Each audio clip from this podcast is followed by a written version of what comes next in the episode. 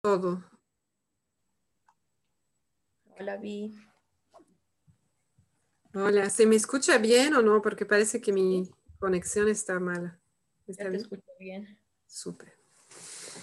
Bueno, empezaremos con autoconexión, ¿les parece? Para bajar un poco el ritmo y terminar de llegar.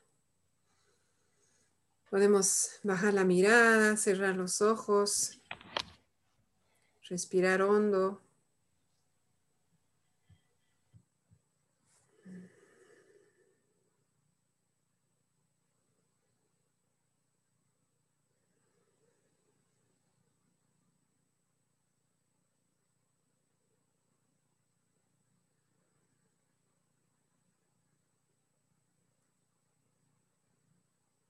Si llegamos apuradas, apurados, podemos exhalar más tiempo.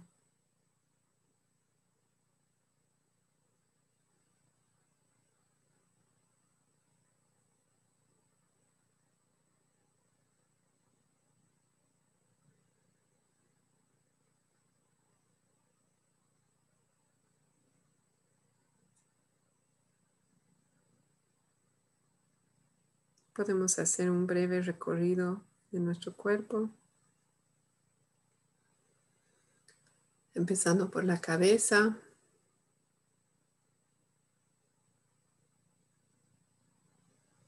tomando nota de lo que está pasando en mi cuerpo sin juzgar.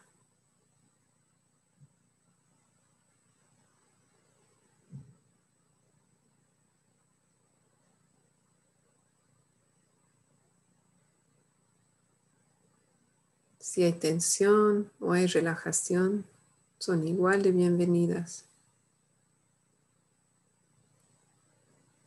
Simplemente son mensajes de mi cuerpo.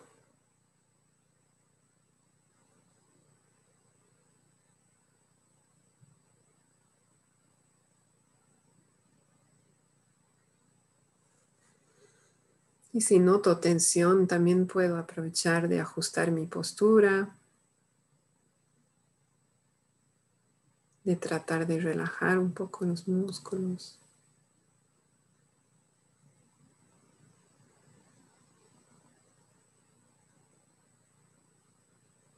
A medida que esas inhalaciones profundas van oxigenando a todo mi cuerpo.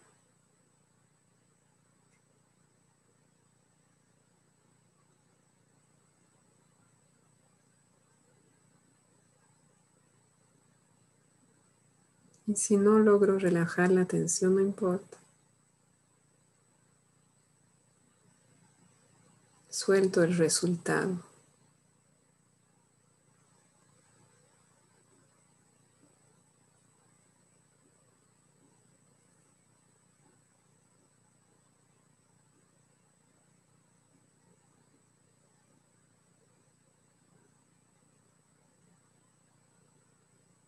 Me puedo preguntar cómo estoy en este momento presente.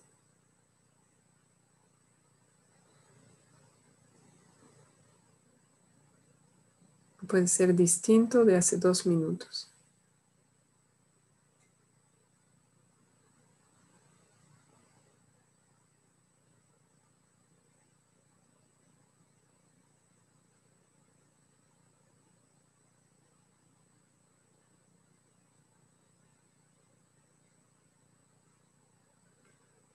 ¿Y qué necesidades están vivas en mí en este momento? ¿Qué es lo que anhelo? ¿O que disfruto en este momento?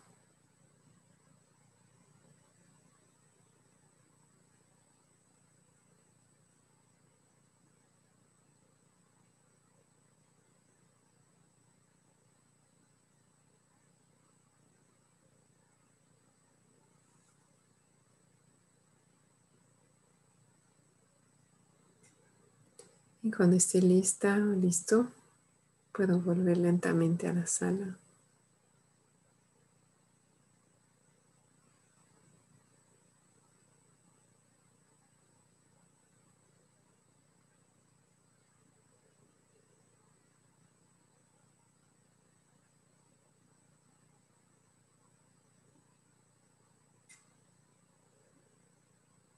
Bienvenidas, bienvenidos.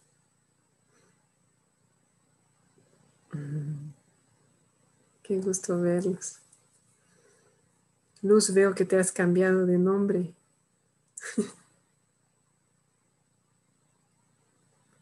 Jime, bienvenida. Pensé que no lo logramos. bueno, haremos una breve bienvenida. ¿Qué les parece? Una pequeña ronda nombrando así dos palabras, un sentimiento y una necesidad. Están vivos en este momento presente, que puede ser diferente a lo que salió en la autoconexión. Ya puede haber cambiado. ¿Se animan?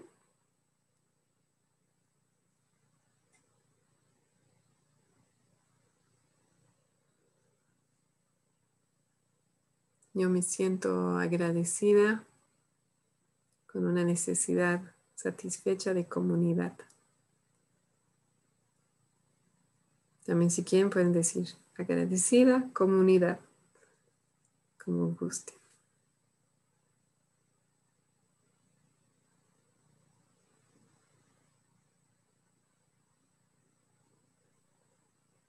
Hola, buenas tardes. Hola, Fabiola siento ansiosa, necesidades comunidad. Mm. Gracias, Fabiola.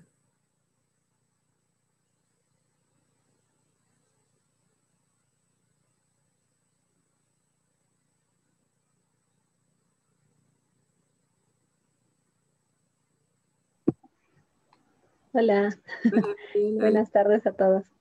Em, bueno, por mi parte me siento feliz y con una necesidad de conexión. Mm. Y yo por mi lado me siento, tengo una sensación de inquietud y una necesidad de descanso.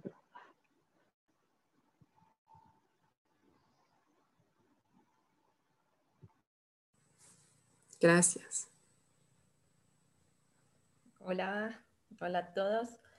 Bueno, yo hoy me siento tranquila y tengo una necesidad de armonía. Mm. Gracias.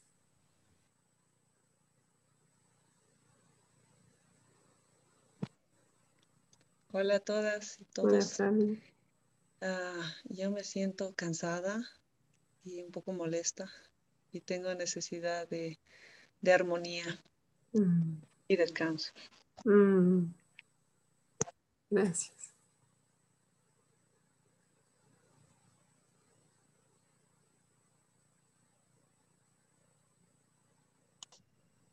Hola, hola a todos. Hola Luz. Em, bueno, yo me siento contenta, feliz de, estar acá y con una necesidad de, conexión también y de comunidad. Mm, gracias.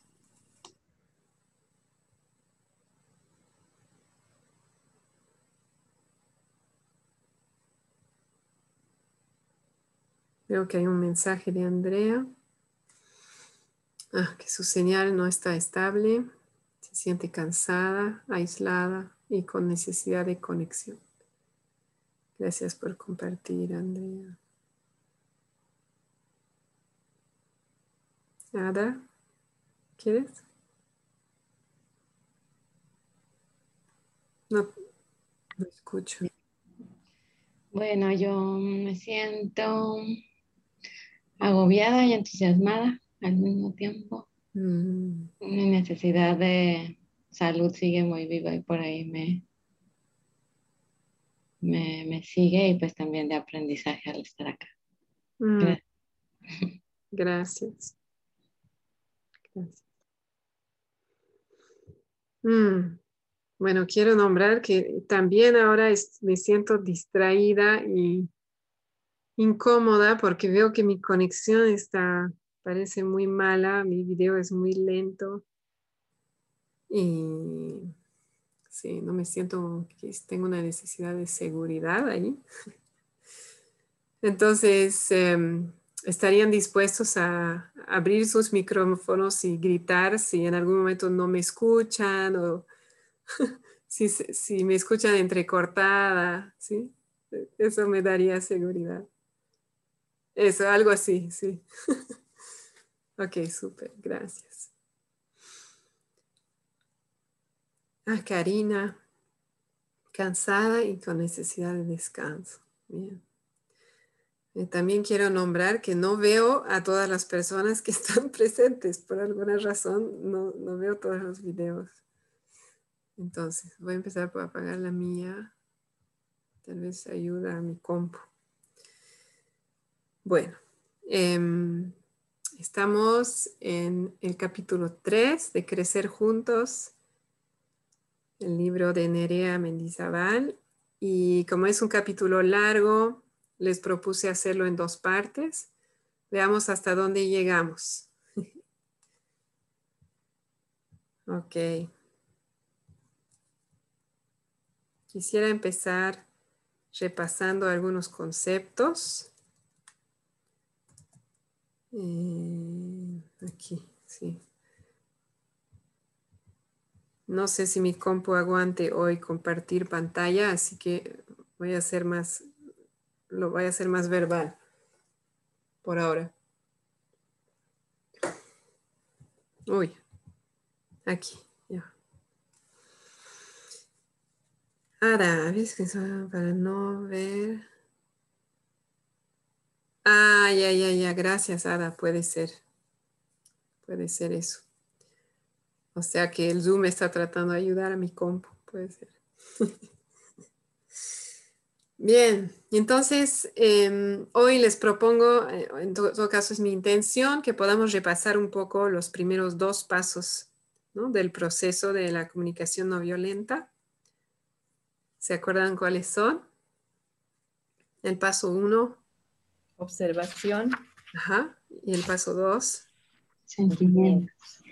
Buenísimo. Entonces empecemos por el primero, ¿no? Observación.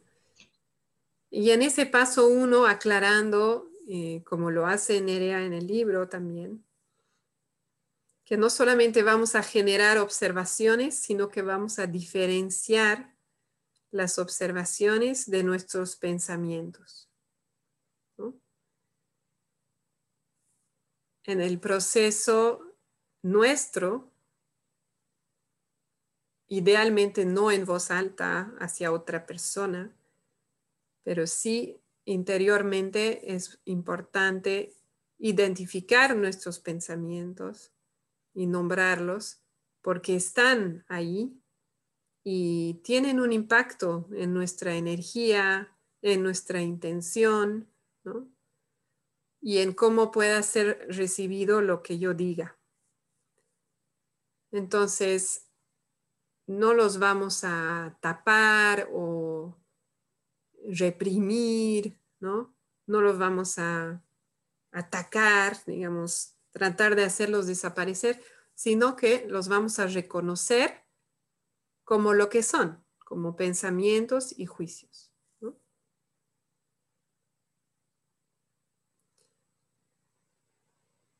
Fabiola. Sí, quisiera hacerte una consulta. Por favor. Eh, para mí fue muy importante cuando tú nos enseñaste también.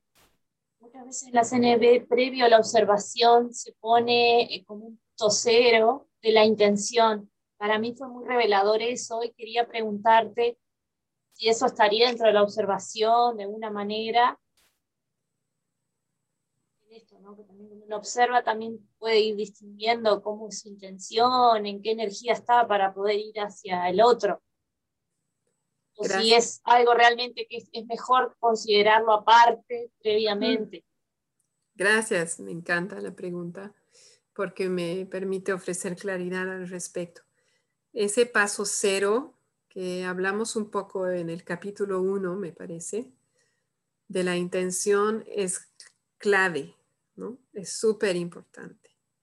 Y aprender a reconocer mi intención em, o sea, si me doy cuenta que mi intención es castigar o es tener la razón o es cambiar, por ejemplo, aquí que estamos hablando de crianza, es cambiar el comportamiento de mi hijo, por ejemplo. Si yo me doy cuenta de eso, me voy a evitar eh, más problemas, digamos, porque si no me doy cuenta y entro a hacer los cuatro pasos, me puede salir peor, porque esa intención va a ser, va a estar en mi energía y va a afectar a todo el intercambio, ¿no? toda la interacción. Entonces, es súper importante. Ahora, yo considero que es mejor mantenerlo separado, porque es bastante distinto, en mi opinión, al paso uno. Y como no está en el capítulo 3, no lo vamos a repasar en detalle hoy, pero eh, no me acuerdo, creo que es en el capítulo 5 donde he visto que podríamos ahí repasar un poco la intención. En todo caso, lo vamos a, a volver a repasar un poco más adelante. ¿Está bien? Sí, súper. Gracias, Fabiola. Entonces, en este paso 1, em, ¿no? vamos entonces a aprender a, identificar nuestros juicios, a nombrarlos, a reconocerlos. Y lo primero que puede pasar es un autojuicio muy grande de que ¡Ah! estoy juzgando a mi hijo, ¿no?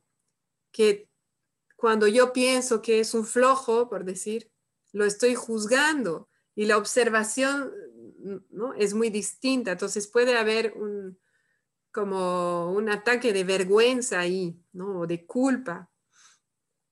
Y para eso me gusta decir una y otra vez, para que nos acordemos, que los juicios nos vienen muy natural porque así nos han criado. Y también vivimos en una sociedad donde el juicio es parte, prácticamente es parte de la vida, ¿no? O sea, no se puede encontrar un libro sin juicio, yo no he encontrado, incluso en los libros de CNB hay juicios, ¿no? ¿Por qué? Porque nuestro lenguaje está armado así y es, es sumamente difícil hablar sin juicios. Entonces, simplemente recordar que, por un lado, eso es lo que hemos aprendido, nos viene natural, ¿no? No es fácil transformarlo. Y por otro lado, que el juicio no es algo malo, siempre que yo lo sepa reconocer y eh, como entender lo que hay detrás. Porque mis pensamientos me dan mucha información sobre lo que es importante para mí. Si yo tengo un juicio de que mi hijo, hijo es flojo, según la situación, yo podría entender de que es muy importante para mí el orden o es muy importante para mí cumplir con compromisos, ¿no? O tengo, eh, es tan importante para mí su bienestar, ¿no? En el contexto de la escuela, qué sé yo, que, ¿no? Termino digamos, juzgándolo, pero en el fondo tengo un valor, varios valores ahí que son muy importantes para mí y que no tienen nada de malo. Entonces, la invitación es a reconocer sin juzgarnos. Y cuando me doy cuenta que me estoy juzgando, tratar de recordar eso, de que me viene natural, nos, nos viene natural porque es lo que hemos aprendido, y también es útil, ¿no? Reconocer. Me voy a poner chompa porque me he hecho frío. Ok. A la vez, sí es importante nombrar que los juicios actúan como barreras. Si yo quiero conectar con mi hijo y le digo, eres un flojo, la probabilidad de conexión es casi nula porque en general, aunque vivimos en un mundo de juicios, pero somos muy pocos, o no sé si existe alguien a quien le gusta que se lo juzgue de esa manera, ¿no? Ahora, los juicios positivos nos pueden gustar, nos pueden no gustar, pero tienen otros, otras, eh, conllevan otras dificultades, ¿no? Que lo vamos a ver más adelante. Pero en todo caso, crean como una barrera de conexión. Igual cuando yo me estoy juzgando, ¿no? soy una mala madre, por decir, ya no puedo conectar con mi corazón, ya no puedo encontrar soluciones, estrategias. Es como si se me cerrara todas las opciones. Soy una mala madre, veo todo en blanco y negro, ¿no? Entonces, ¿qué hago con eso? ¿No? En cambio, si puedo conectar conmigo y transformar ese juicio en observación primero y darme cuenta de que, ah, me estoy diciendo esto porque acabo de levantar la voz hacia mi hijo y realmente ya no quiero levantar la voz, ¿no? Y no está alineado con mis valores y me preocupa el impacto que pueda tener en él. Entonces, claro, en el momento puede ser muy doloroso reconocer eso, pero me da mucho más chance de avanzar y de transformar mi comportamiento y mi manera de conectar con él.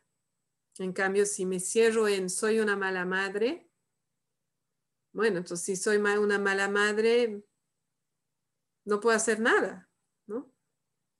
Porque eso es lo que soy. Entonces estoy trancadísima, ¿no?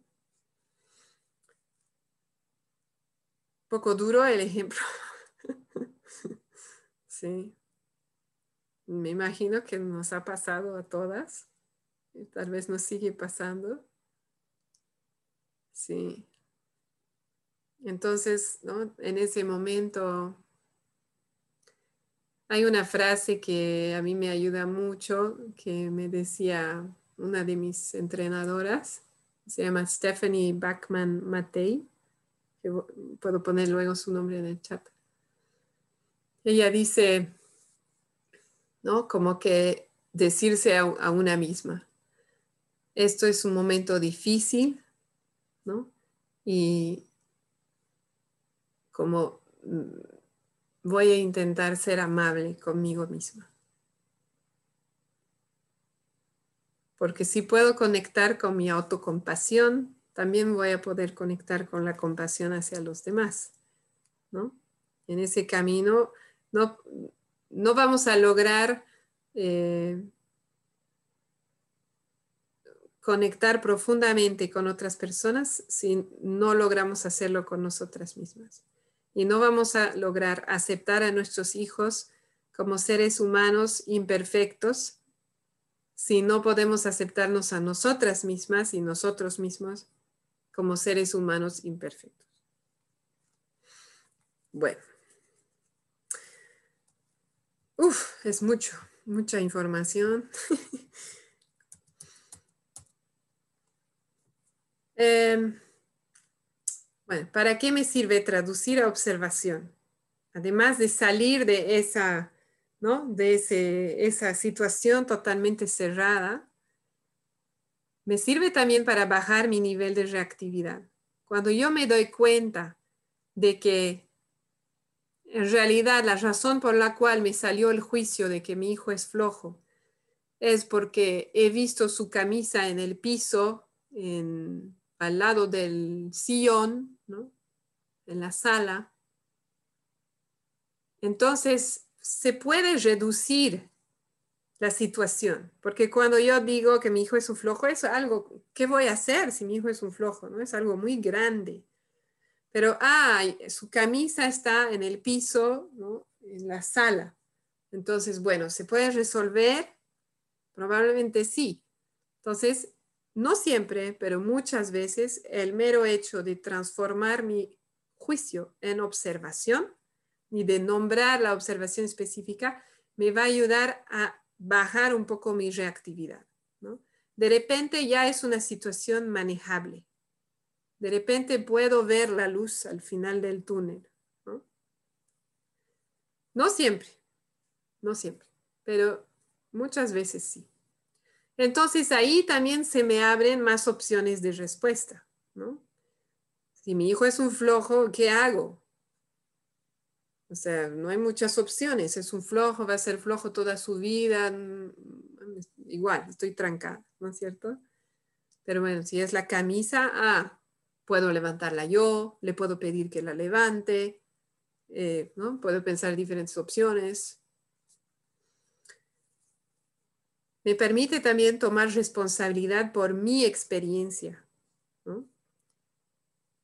Es decir, así como vamos a ver en sentimientos también, todo lo que pasa en mí es mío y puede haber un estímulo externo, ¿no? que puede ser la camisa en el piso, y eso a mí me puede generar un montón de cosas, pero reconocer que es mío. Y a otra persona, o tal vez incluso a mí, pero otro día no me molestaría. Tal vez otro día veo la camisa, la levanta, la levanto, la pongo en ropa sucia, ya se terminó y ya me olvidé. Pero hoy no, hoy me molesta. Entonces, tomar responsabilidad de que lo que yo estoy sintiendo y mi reacción y mis juicios son míos. Y tal vez él no piensa que es un flojo, espero que no. ¿No? Porque el juicio también es algo muy personal, habla de mí. Cuando yo pienso que él es un flojo porque yo necesito orden en este caso. La observación, cuando hablamos en observación, abre la puerta a la conexión. Si le digo eres un flojo, desconexión total, casi garantizada, ¿no? Si le digo, mira, veo tu camisa en el piso al lado de la, del sillón, bueno, puede ser que se ponga la defensiva y no hay conexión porque ya se lo dije cinco veces, tal vez. o puede ser eh, que, ah, cierto, se me cayó, lo levantó y bueno, todo perfecto. O tal vez está abierto a escuchar, ¿no? Y ahí podemos empezar un diálogo. Entonces, cuando yo hablo en observación, tengo más probabilidad de poder ser escuchada y también de escuchar. Porque si hablamos de la camisa en el piso, estamos hablando de lo mismo. Estamos realmente eh, hablando el mismo lenguaje. La camisa está ahí en el piso. Nadie puede decir que no está. O tal vez es mi camisa, sí puede ser. Andrea. Claro, puede pasar. Ya me enojé y todo y levanto y ups, había sido mía, puede ser. ¿No? Entonces, la observación tiene bastantes beneficios. Y como todo en CNB, no hay garantías, porque no se trata solamente de las palabras, eh, de, de las palabras que yo digo, sino de mi energía, ¿no? de esa intención que hablábamos. Em, he visto un chat ahí de cómo me escuchan. Me siento preocupada. Ah, Andrea dice que me, escucho en, me escucha entrecortada. Ah, o tal vez es la tuya. Yo pensé que hablaba de la camisa. no de la conexión. ¿Ustedes me escuchan bien? ¿Sí? Ok. Bueno, Andrea, eh, no sé cómo te podemos ayudar. No sé si tienes video, no te puedo ver, pero no sé si es mi Zoom. ok, gracias Andrea, espero que mejore. Entonces, ya hemos visto para qué, para qué hablar en observaciones. Ahora rapidito vamos a repasar cómo hablar en observaciones. ¿Sí? Súper, Andrea. Si te pierdes algo, por favor, pones en el chat o, levantas la mano y, trataremos de aclarar lo que no pudiste entender. Mm, entonces, la observación es como el hecho, ¿no? El hecho objetivo. Si lo viéramos, si una cámara video hubiera filmado la situación, ¿qué hubiera filmado? Ah, se vería, se vería la camisa roja y a cuadros e, en el piso, al lado del sillón. Algo que todos pueden ver. O si es una conversación, imaginamos que se hubiera grabado, por ejemplo. Esto es el hecho objetivo. Responde a las preguntas quién, qué, cuándo, cada cuánto, cómo, dónde, las voy a poner en el chat. Estas preguntas no es que tengamos que usarlas todas para nombrar nuestra observación, pero nos pueden ayudar a nombrar una observación. ¿no? Aquí igual, sentir, ¿no? Eh, seguir un poco su intuición, ¿no? Su sentido de qué es lo que más va a ayudar a la conexión. Va a ayudar a la conexión si yo digo que tu camisa está en el piso, al lado del sillón, en la sala, eh, y es la tercera vez que, ¿no? Que pasa, eh, o sea, está ahí desde hace tres días y a veces agregando más detalles voy a generar más desconexión. Entonces, siempre es priorizar la conexión. ¿Qué es lo que más va a ayudar a la conexión aquí? Si, estoy en diálogo, si lo estoy haciendo para mí, ahí no hay problema, puedo ser tan detallada como quiero. Tal vez me va a ayudar, tal vez no. Tal vez cuando cuento los días me siento más molesta, ¿no? Pero es una observación objetiva voy a aprovechar mis cinco sentidos, ¿no? Todo lo que yo pueda notar con mis cinco sentidos va a ser una observación, aunque obviamente es más difícil, ¿no? Con el olfato, el, gusto es muy subjetivo, ¿no? Pero podemos intentar, ¿no? Podemos citar palabras, ¿no? Cuando dices, entre comillas, eres un flojo, Ahí sería el hijo hablando, ¿no? Me siento dolido, etcétera, etcétera. Entonces la observación es cuando dices, eres un flojo. Ahí igual, ver si va a ayudar a la conexión o no. ¿Estoy segura de las palabras o no? Porque a veces estamos estimulados y ¿no? hemos escuchado algo que no fue. Entonces queremos citar, pero estamos diciendo otras palabras. No va a ayudar a la conexión. Pero tal vez hay una palabra que me molestó ahí. Cuando escucho la palabra flojo, no importa cómo lo dijo, cómo era la frase, puedo enfocarme en lo que tengo seguro, ¿no? Cuando escucho la palabra flojo, me pasa esto. Y todas las palabras que evalúan los adjetivos, ¿no? Equivocado, feo, qué sé yo. Pero también el nunca, siempre, todos. Todas esas palabras, todas, miren, es su juicio. Esas palabras en general no reflejan la realidad. En general eh, son exageraciones. Claro, si yo digo nunca fui a Brasil, puede ser cierto. Pero si digo nunca lavas los platos, lo pensaré bien antes de decirlo. ¿Realmente es nunca? ¿O no te he visto tal vez? Sería otra cosa, ¿no? Entonces, ahí vamos a aprender a observar nuestras palabras y ver cómo nos estamos expresando. Ok. Quisiera que hagamos un ejercicio, pero si tienen una duda urgente, puedo escuchar dudas. Y si no, nos vamos a la página 49. ¿No? ¿Por qué 49?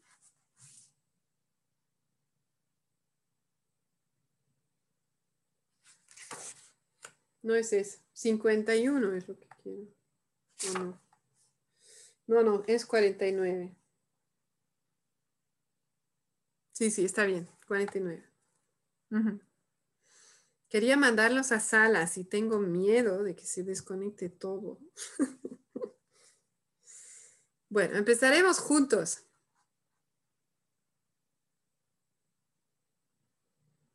¿Alguien quiere leer la instrucción del ejercicio de la parte de abajo de la página 49? Dice, limpia las evaluaciones subjetivas del ejercicio anterior, escribiendo cómo sería una observación objetiva en cada caso, inventando o adaptando a un posible contexto. Gracias, Ada. en realidad no sé por qué dice eh, ejercicio anterior, pero para la, por ejemplo, hay una frase ahí que dice, uno, mi hija no hace más que tonterías y llamadas de atención. Entonces, la invitación del ejercicio es, ¿qué tipo de observación podría haber detrás de esa evaluación subjetiva o ese juicio? Ahí es donde nos inventamos porque no conocemos la situación, ¿no? Pero ¿qué tipo de observación podría ser? Que me lleva a decir mi hija no hace más que tonterías y llamadas de atención. Subjetiva. Ajá, eso es una evaluación subjetiva. ¿Cómo cómo se podría ver una observación ahí? Yo le he puesto, por ejemplo, bueno, no sé si está bien, le he puesto, a mi, a mi hija le gusta hacer reír a sus compañeros y por eso a veces le llaman la atención. Entonces, ¿cómo sería si, si lo hubiera filmado una cámara video? ¿Qué se vería? Mi hija haciendo reír a sus compañeros y posteriormente el profesor llamándole la atención. Ajá, entonces tal vez Mm, algo como, porque se supone que tú estás ahí o tú lo has visto, ¿no? Entonces, ayer, ¿no? A la hora de recoger a mi hija, la vi parada en un grupo de alumnos y ella estaba contando algo y los demás se estaban riendo y después vi al profesor acercarse y hablarle a ella apuntándole el dedo. Algo así, ¿no? Como que, ¿qué es lo que puedes ver? Y tú de ahí estás em, como extrapolando que ella estaba contando chistes y haciendo reír y que, y que se hizo llamar la atención. ¿Te suena? Sí, súper. ¿Alguien más quiere generar ahí una observación? Nosotros pusimos un ejemplo eh, o un cambio de observación. Eh, mi hija hace muecas y usa sus muñecos como títeres para hacerlos hablar, eh, como títeres para, hacerlos hablar. Como que eso llama la atención de las demás personas. Usa sus títeres para hacerlos hablar. Sí, se podría ver, ¿no? Súper. ¿Uno más?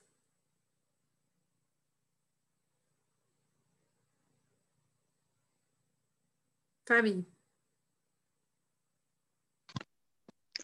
A ver, yo tengo uno que sí es real. Este, entonces, eh, mi hija discutió con su hermano cuando él salió de su habitación, ella entró, sacó uno de sus libros y lo escondió. Mm, ¿Lo viste? Podrías decir, la vi o ella me dijo. La, vi, podría ser, ¿no? La vi, ajá. Sí, vi a mi hija discutiendo con su hermano.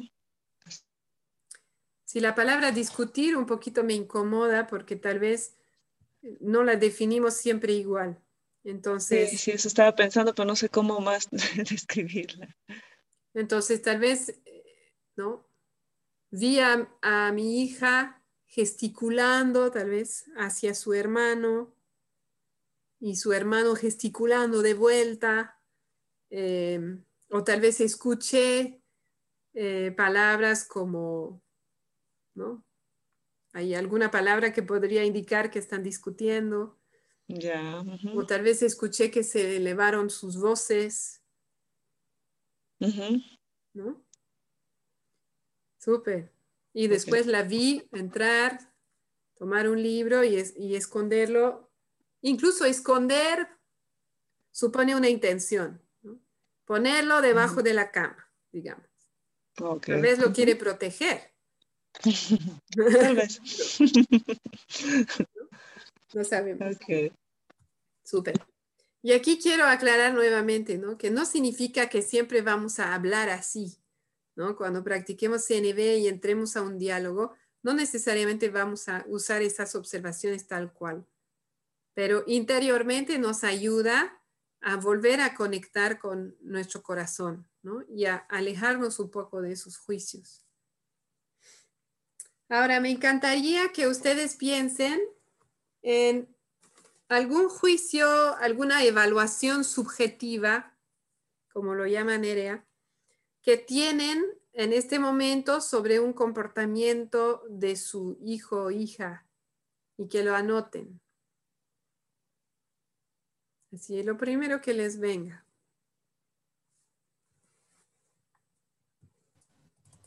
Perdón, ¿qué había que hacer? O sea que pienses en algún juicio o evaluación que tú tienes sobre un comportamiento de tu hijo y que lo anotes, ¿no? Algo que no es observación.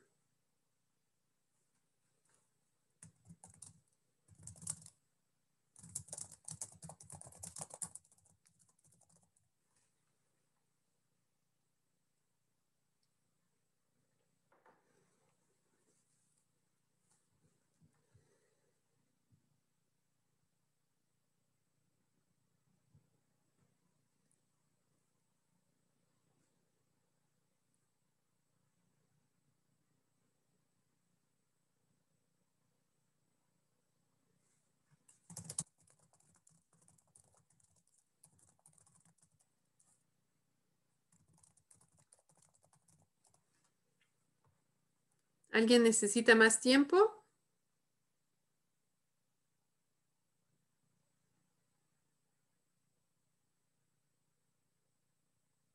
¿No? Súper. Acabo de ver la observación de Andrea para la anterior pregunta. Mi hijo se levanta de su sitio, camina al sitio de su compañero, le habla, vuelve a su sitio, habla con su compañero de atrás y se ríen Luego levanta la mano y le pide a la profesora si puede contar un chiste a todos sus compañeros. Así como lo hubiera visto una cámara video. Súper. Ahora, en este otro ejercicio, lo haremos juntos esta vez. Eh, y más, más adelante tengo otro ejercicio para hacer en salitas, a ver si hasta entonces está mejor la conexión. Entonces, mi invitación es que traten de ahora traducir ese juicio, esa evaluación que han, anotado en una observación específica.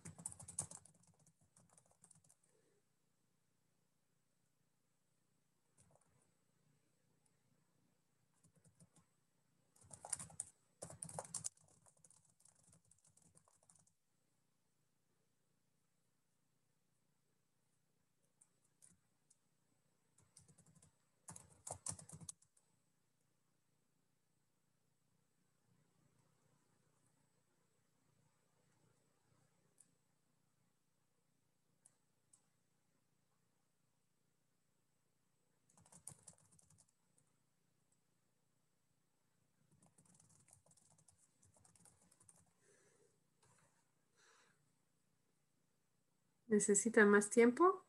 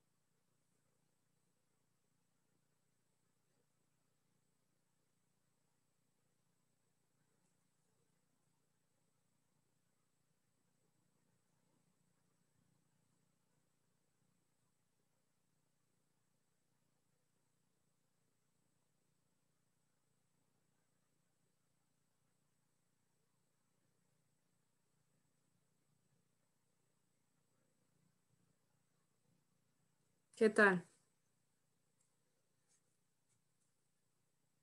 ¿Es fácil? ¿Fácil? ¿Difícil? ¿Descubrieron algo?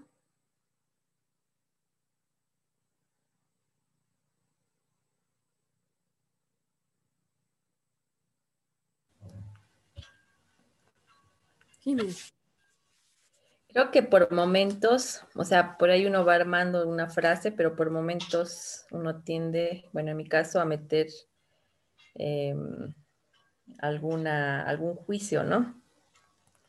Y como que, bueno, ahora, porque estamos haciendo un ejercicio, uno retrocede y lo vuelve a pensar y todo, ¿no? Pero me imagino que justo en un momento así delicado de algo, en algún momento uno debe meter los juicios por todo lado. Claro, tendemos a mezclar ¿no? la observación con el juicio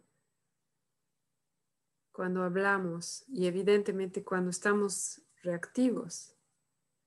Entonces ahí viene la práctica, ¿no? Más practico esto, darme cuenta de mis juicios, más probabilidad tengo de poder morderme la lengua en ese momento de reactividad antes de decir eres un flojo y volver a la camisa, digamos. Súper, gracias, Jiménez. Vi, voy a intentar participar. No sé si se me escucha. Sí, sí, bienvenida. Gracias. Bueno, yo escribí en el juicio subjetivo Oliver siempre espera que hagamos todo para él y nunca colabora en la casa.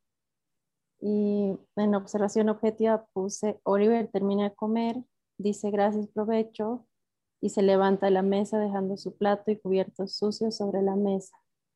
Entonces, cuando comparas las dos cosas, pues es una exageración terrible, ¿no?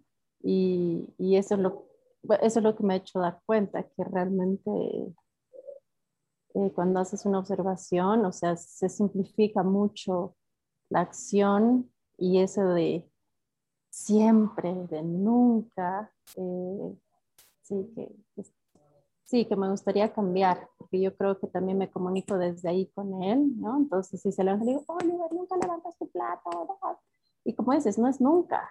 Entonces, sí, creo que hay que cuidar ahí un poquito el lenguaje. Mm.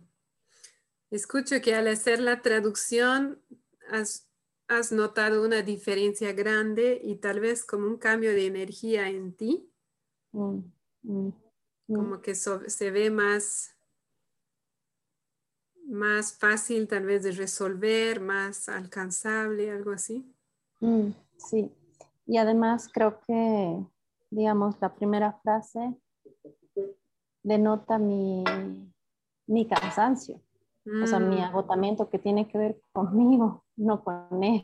Y que tal vez ahí soy yo la que debería buscar estrategias, ¿no? Para, para aliviar, digamos, el cansancio que, que posiblemente estoy sintiendo y no mm. dejarlo caer sobre él, ¿no? Con tanto, con tanto juicio y tan repetitivamente también. Mm. O sea, al hacer el ejercicio te nace ganas de tomar responsabilidad por tu experiencia y de buscar estrategias que satisfagan tus necesidades y te das cuenta que tal vez no tiene tanto que ver con él y tal vez mm. sí hay una parte que tiene que ver con él, pero hay otra parte que no.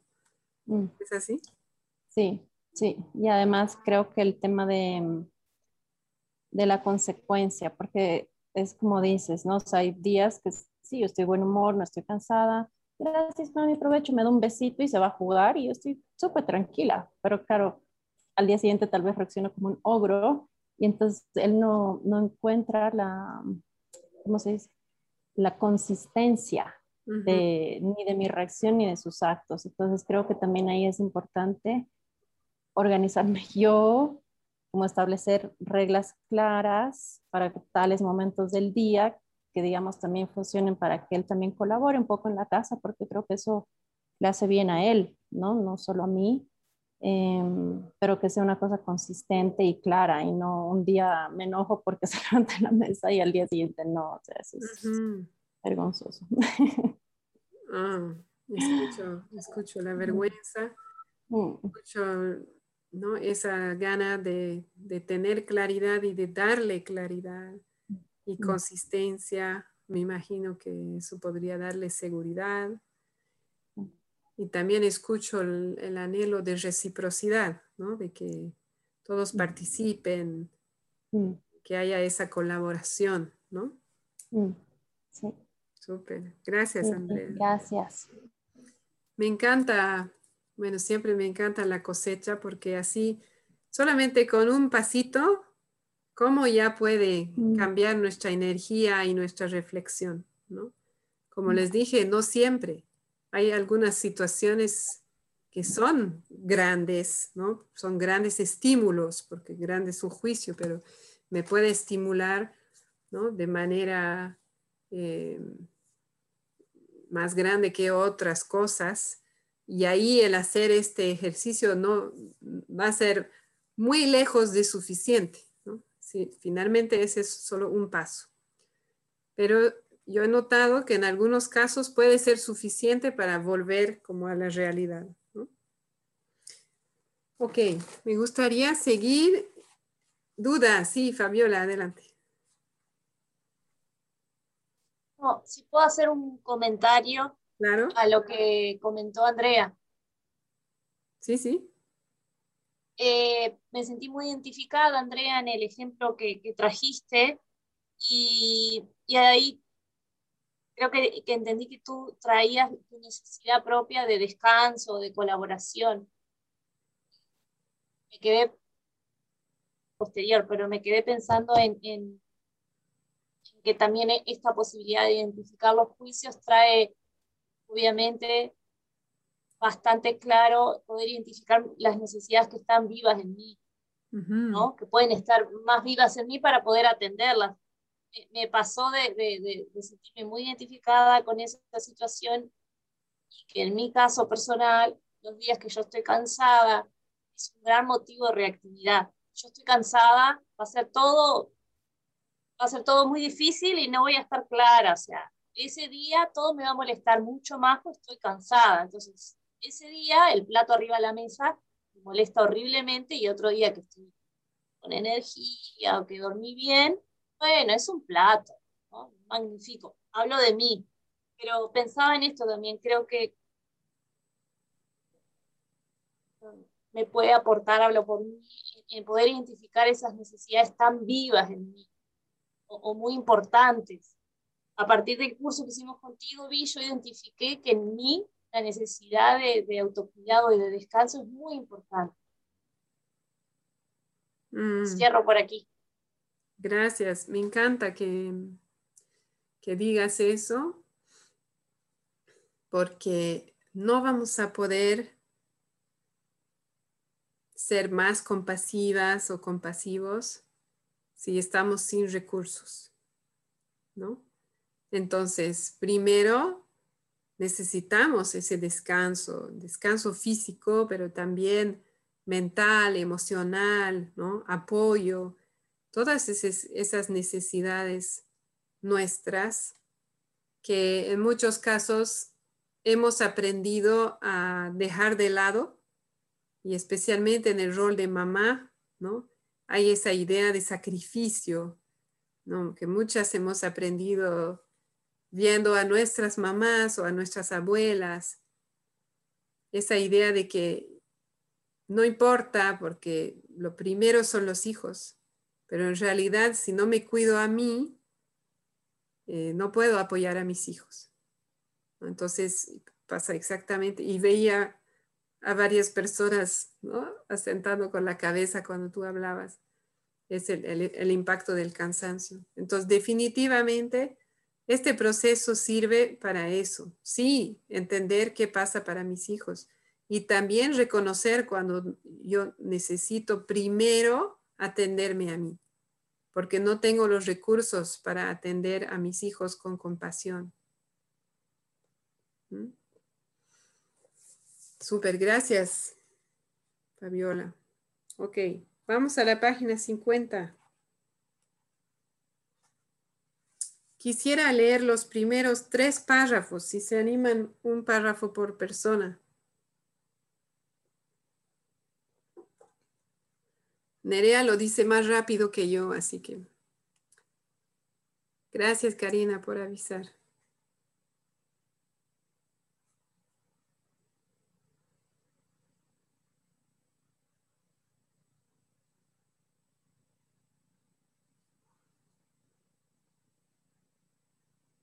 Ada, adelante.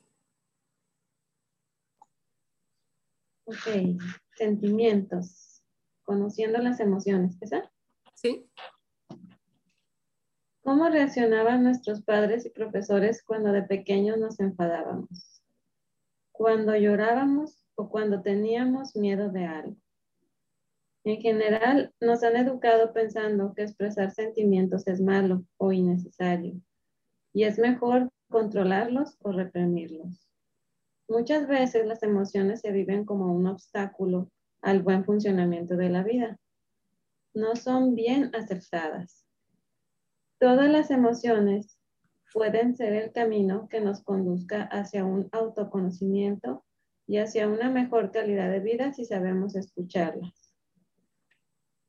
Las emociones son vida expresándose en nuestro cuerpo. Al no escucharlas, nos perdemos de vivirla, el vivirlas y vivirlas. Gracias. ¿Alguien quiere seguir?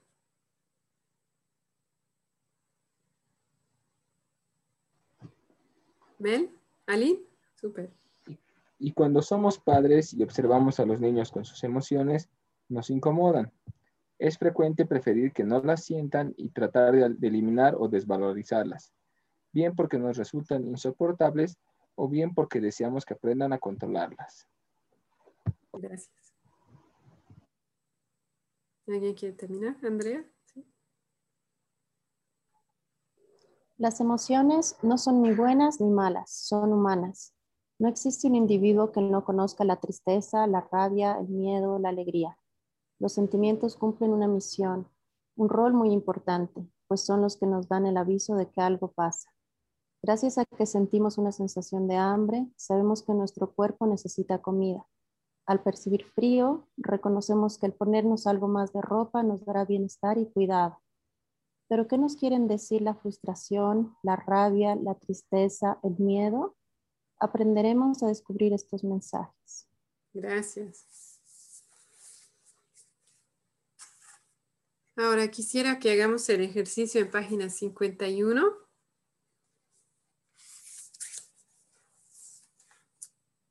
Cómo nos sentimos en una situación dada. ¿no? podemos usar la lista de sentimientos al final del libro o si tienen otras listas. Creo que les colgué unas listas en el Padlet la anterior vez. Por lo menos eso quería, entonces verificaré. Entonces, si se animan, podemos eh, hacer juntos, anotar y si quieren pueden poner en el chat, ¿no? ¿Cómo te sientes cuando pides que se lave los dientes y no lo hace?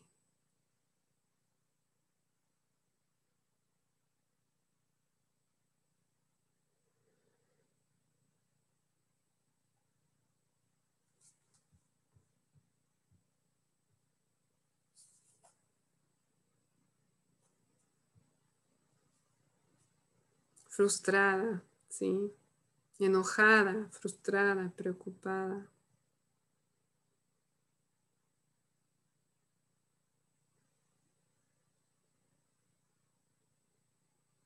Intranquila.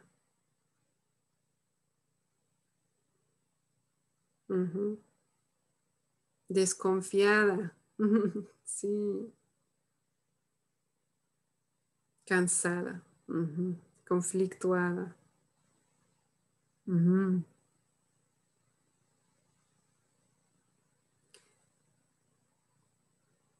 ¿Y cómo creen? No, lo voy a leer así como dice el libro. ¿Y cómo crees que se siente tu hijo o hija cuando le pides que se lave los dientes y no lo quiere hacer? ¿Cómo se siente él o ella?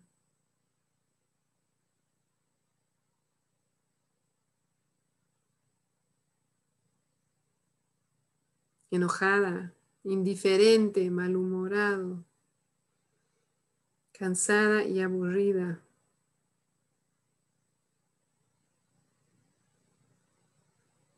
Molesta. No tenida en cuenta. Uh, ¿Cómo sería? Ahorita vamos a hablar de eso. ¿Puedes encontrar un sentimiento en la lista, Fabiola? Irritado, impotente, cansado, aburrido, rutinario. No creo que sea un sentimiento. ¿Cómo sería? Ah, lo, no es que se siente rutinario, lo siente rutinario. Sí, que es en realidad un, pensamiento, ¿no? Impotente. Mucha impotencia. Incomprendida. ¿Cómo sería eso en la lista? Ahora vamos a hablar de eso. agotado. Incomprendida, ¿cómo sería? Mm, frustrada, molesta.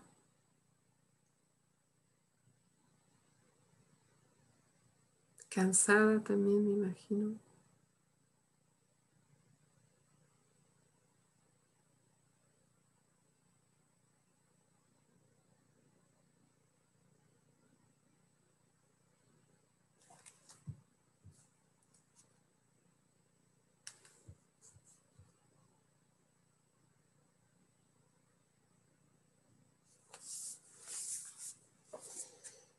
Mm, dolida. Gracias, Fabiola. Dolida. En vez de no tenida en cuenta. ¿No ve? Sí. Justo ahora vamos a hablar de eso. Tania, ¿encontraste otra palabra que te convenciera? No. No te escucho. Estás... Ah, voy a seguir buscando, Vi. Ya. Hablaremos de eso. Ahora, hay pensamientos y juicios que se disfrazan de sentimientos, que los podemos llamar pseudo sentimientos o falsos sentimientos, como se sientan cómodos y cómodas. Por ejemplo, cuando decimos me siento engañada, explotado, menospreciada, excluido. Y aquí teníamos incomprendida y no tenida en cuenta. ¿no? ¿Cómo sabemos que no son sentimientos del corazón, por así decir? Porque implican una intención de la otra persona. ¿no? Para sentirme no tenida en cuenta, alguien me tiene que no tener en cuenta. Para sentirme incomprendida, alguien tiene que no comprenderme. Entonces, implica una acción o una intención de la otra parte. Si digo que me siento engañada, alguien tiene que haberme engañado, ¿no? Entonces ahí estoy suponiendo, cuando yo hablo así, me siento engañada, estoy suponiendo una intención de la otra parte. Por eso es como un juicio o un pensamiento. Y ahí pasa lo mismo que con los demás juicios, pero es más sutil porque pienso que estoy nombrando un sentimiento, pero estoy creando una barrera, estoy creando desconexión entre la otra persona y yo, o incluso dentro mío me siento incomprendida, por ejemplo, no puedo avanzar con eso, porque dependo de la otra persona para avanzar, entonces estoy trancada.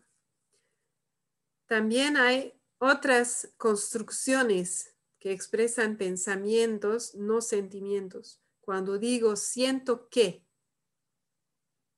¿no? Siento que lo has hecho mal. ¿no? No es un sentimiento. Siento que me has engañado. es un pensamiento. ¿no? Me siento como también es un pensamiento. Mel. ¿No? Ah, pensé que tenías una... Lo estaba callando un ratito. Ah. Perdón. No, no hay problema. Me siento como o me siento como si. Son pensamientos también. Me, siento como si me, hubieran pisoteado. Me siento como un trapo. No es un, no es un sentimiento. Igual, al igual que los juicios, no los queremos eliminar porque me da mucha información. Si me siento como un trapo, por ejemplo, ¿cuál podría ser el sentimiento en la lista? Agotada. Agotada. Deprimida. ¿Cómo dijiste? Deprimida. Deprimida. Vulnerable, ¿no? Ah, ajá, vulnerable. Dolida. Dolida.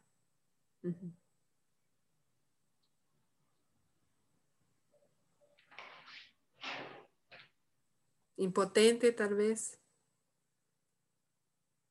No, pueden ser muchos, pero sí me da información.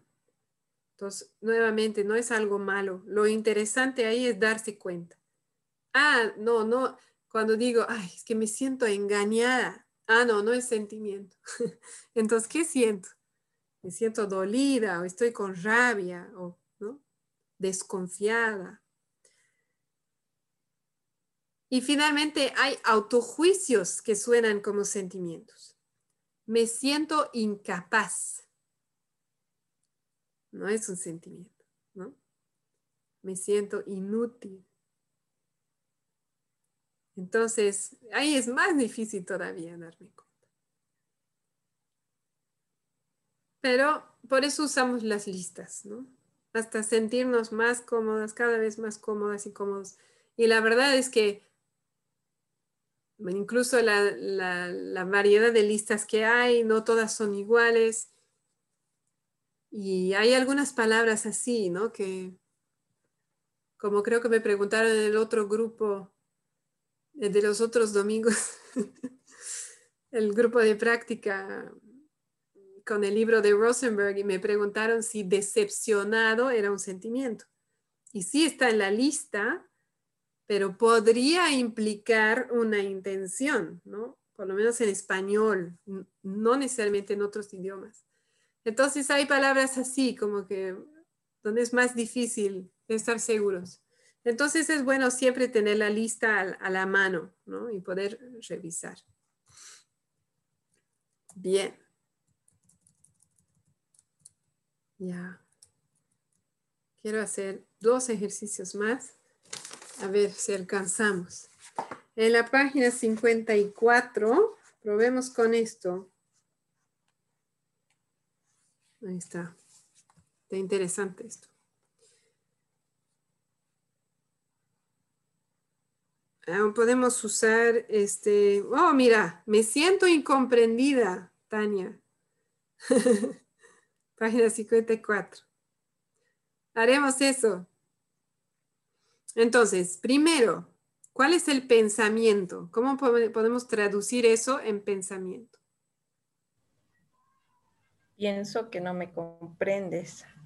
Genial. Pienso que no me comprendes. Mm. Después, ¿cómo te sientes cuando piensas eso?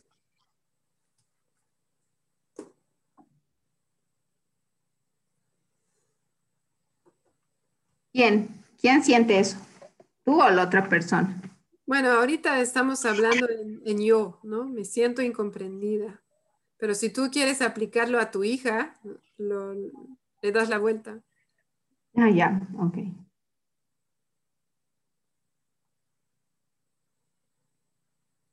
¿Cómo podría sentirse la persona que piensa que no se le comprende? Frustrada. Triste. ¿Cómo dijiste, Tania? Eh, triste. Triste, sí. Ignorada también. ¿Cómo dices? Ignorada. ignorada. Mm. O sea, que se le ignora, ¿no? Porque no se le comprende. Ajá. Pero ese es un sentimiento. Ajá. Cuando te sientes ignorada, si, dices ignorada, estás suponiendo que te ignoran.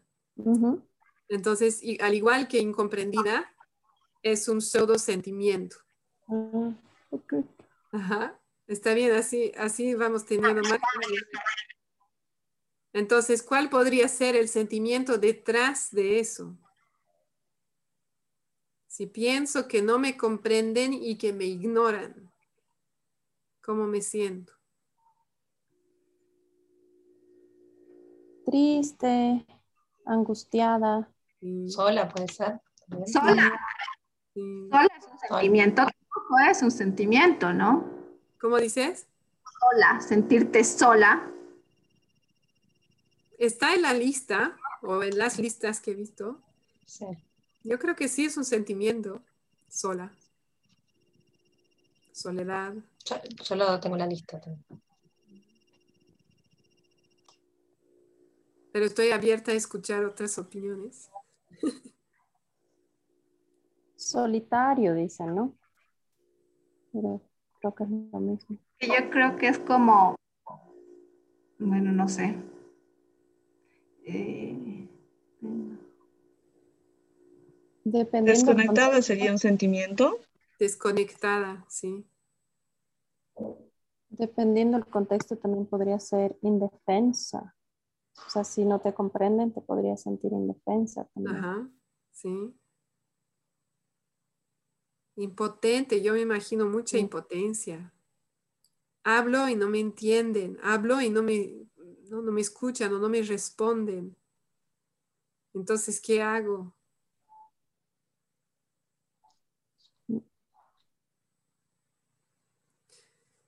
Y aquí hay un tercer... ¿Cómo? Vulnerable. Mm. ¿Vulnerable? Sí. Sentimiento. Sí, sí.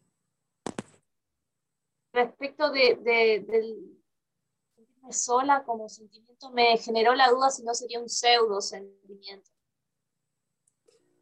Si no, medio ahí me parece que no. Ah, sí. Porque suena que supone que, que no te acompañan, digamos. Exacto, sí. Que solo te pasa a ti, podría llegar a ser otra. Mm. Sí.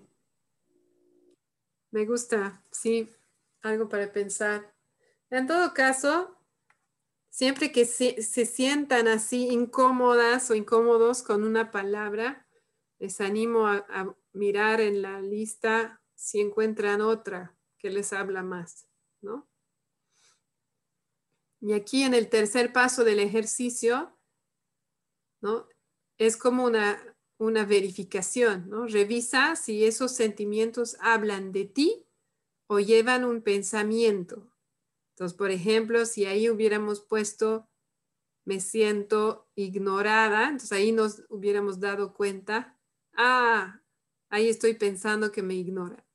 Y entonces vuelvo a repetir el ejercicio, ¿qué hay detrás de esa palabra ignorada? Súper. Gracias. ¿Cómo vamos? ¿Tienen una duda o avanzamos? Hay un concepto más. ¿Estamos bien? ¿Sí? Eso. No vi esto que dices, el tercer paso, ¿no? O sea, estos sentimientos son sentimientos que hablan de mí. Ajá. ¿A qué te refieres con sentimientos que hablan de mí? Ajá. Si yo digo, si yo digo me siento triste, ahí no supone ninguna acción de otra persona, ¿no es cierto? La palabra triste es algo mío. Pero si yo digo me siento incomprendida, entonces hay esa suposición de que no me comprenden. Entonces, dentro de la palabra hay como una interacción supuesta. Ah, ¿no? Entonces ahí no habla solo de mí, a eso se refiere. Entonces, si me, me hago esta pregunta para esa es una pregunta que Nerea recomienda, entiendo, para identificar si es un pseudo sentimiento o es un sentimiento del corazón. Ah, ya, es la forma de verificar, digamos, ¿no? Un poco. Exacto. Exactamente. Entonces, cuando digo me siento, ta, ta, ta, ta, ta, ahí me puedo preguntar, ¿esto habla de mí? Ah, sí, habla de mí. O, ah, no, esta palabra habla del otro. Entonces, vuelvo a buscar detrás de esa palabra qué hay. ¿Cómo dijiste eh, lo del corazón? ¿Vi? ¿O si es un... de corazón. Sentimientos de corazón. Ah, ya. Ok. Bueno, no, eso escuché en algún lado, pero me gusta como para recordar, ¿no? El opuesto del pseudo sentimiento. Mm. quería decir sentimiento verdadero, porque igual son juicios, falso, verdadero. Y a veces estamos tan acostumbrados a este lenguaje que a veces si tú dices me siento incomprendida, es como que esa palabra encaja perfectamente y describe exactamente tu experiencia. Y entonces, sí, pero ¿cuál es el sentimiento verdadero? Y hay como una incomodidad ahí, ¿no? Porque, pero eso encaja, esa es mi palabra. Entonces, pero darse cuenta de que, ah, detrás de eso hay otras cosas más profundas tal vez.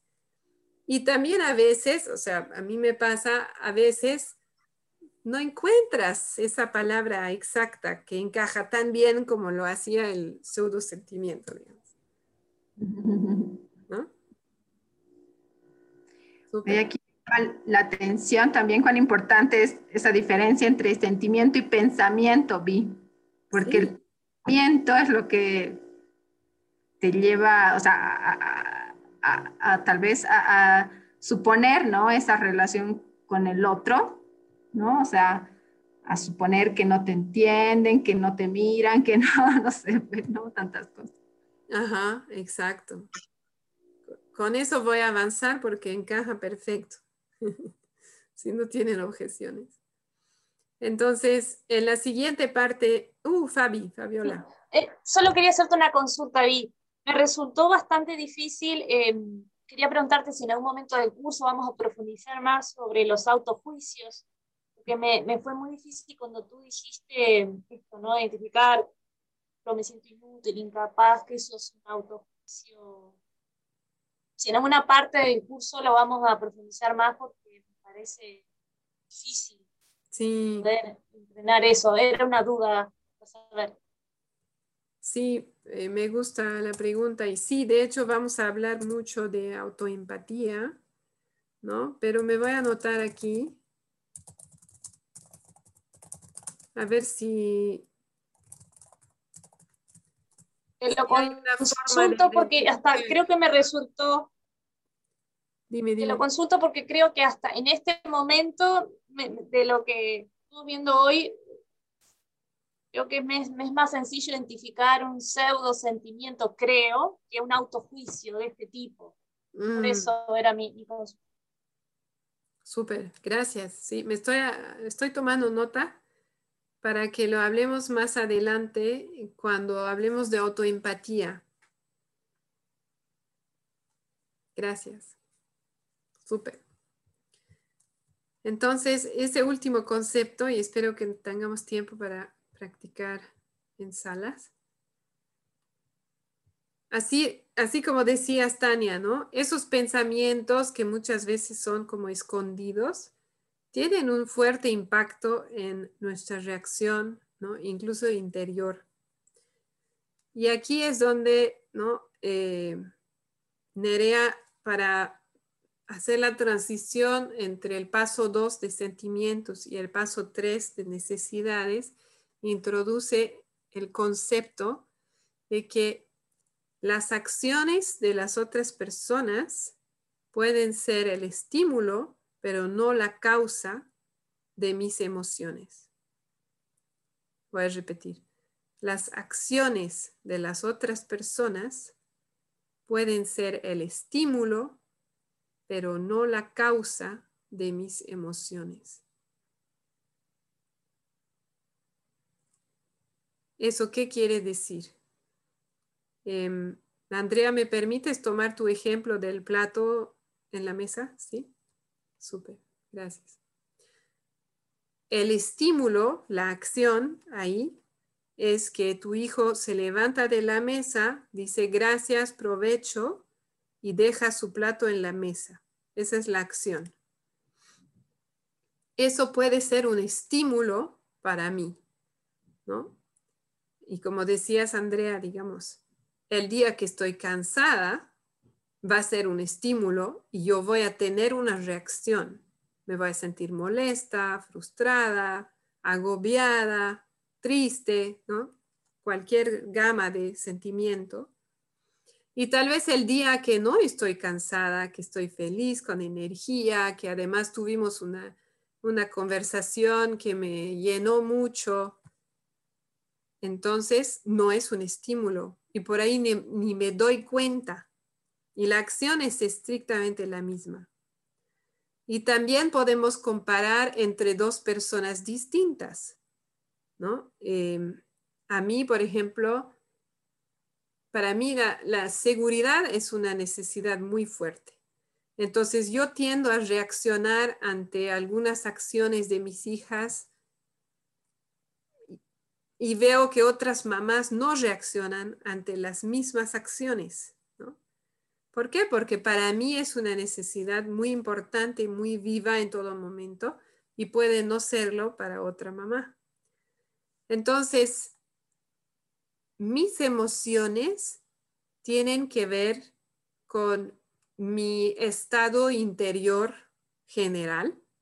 Estoy cansada, estoy feliz, estoy deprimida, estoy molesta por otra cosa. Todo eso va a impactar. También va a impactar mis necesidades. ¿Qué es importante para mí? ¿Qué es lo que valoro?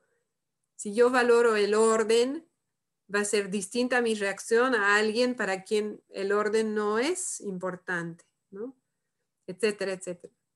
También van a afectar mis pensamientos. Si yo tengo una creencia, por ejemplo, de que los niños deben ayudar en la casa, ¿no? Es su deber, algo así, su obligación. Si tengo una creencia que va por ahí, voy a tender a reaccionar más ante esa acción, ¿no? Em, en cambio, si tengo una creencia de que ¿no? la, la, vida es dura y corta y quiero que mis hijos disfruten su niñez como yo nunca la disfruté, entonces tal vez no reacciono porque va acorde a mi creencia. Entonces todo eso va a afectar también alguna experiencia pasada, ¿no? momentos de desconexión, sea con la misma persona o sea en otra situación con otra persona, pero hay algo parecido en la situación. Todo eso es lo que va a afectar mis emociones. El estímulo existe, está ahí. Eh, no estamos queriendo eh, librar a las otras personas de su responsabilidad, ¿no? Más todo lo contrario. En CNB, la, la intención y uno de los conceptos básicos de la CNB es que somos responsables por nuestras acciones, nuestras elecciones, pero también por nuestra experiencia interior. Tania, ¿no me escuchas? ¿Está todo bien? Sí, ah, ok. Em, entonces, cada uno se hace responsable de sus palabras, de sus acciones, de sus elecciones. Y también cada uno se hace responsable de su experiencia interior. Yo estoy reaccionando ante esto y hay un estímulo que me está como pinchando, que está apretando mis botones. Y también una parte mía, algo adentro, que está queriendo reaccionar porque hay algo muy importante para mí. ¿no? Es no es fácil porque nos hemos acostumbrado, la mayoría, porque no e, está, la sociedad es así, a, a como interconectar nuestras experiencias interiores. Entonces yo me siento así por tu culpa, ¿no? Hay mucho de eso, pero también hay mucho de tú te sientes así por mi culpa.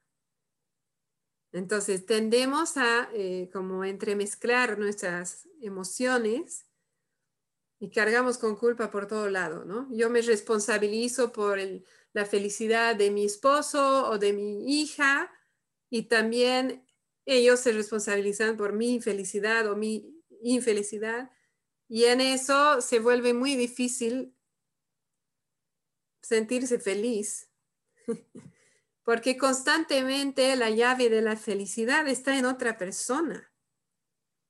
O sea, si mi rabia o mi felicidad o mi tristeza tiene que ver con acciones de los demás, entonces yo no puedo hacer nada para transformar mi realidad interior, mi experiencia interior. Por lo tanto, nada de lo que yo pueda hacer me va a ayudar a sentirme feliz. Porque estoy esperando que cambie mi mamá, que cambie mi pareja, que cambie mi hijo, que cambie el director de la escuela, el gobierno, ¿no? Entonces nunca voy a estar feliz, porque no puedo controlar a esas personas, ¿no? Y en cambio, si yo me responsabilizo por mis emociones y mi experiencia interior, yo sí puedo ser feliz, incluso si mi pareja, mi hijo, el gobierno y todos siguen haciendo lo que están haciendo, que es un estímulo para mí. Pero voy a aprender a manejar ese estímulo de otra forma, a procesarlo, a, transformarlo, voy a aprender a expresarme y pedir lo que quiero. Con el gobierno, no sé, más difícil conseguir respuesta, pero hay mucha gente que intenta. Entonces, ahí yo retomo responsabilidad, pero también retomo poder, mi poder personal. ¿no? Yo puedo transformar mi experiencia interior. Yo puedo transformar mi experiencia de la vida.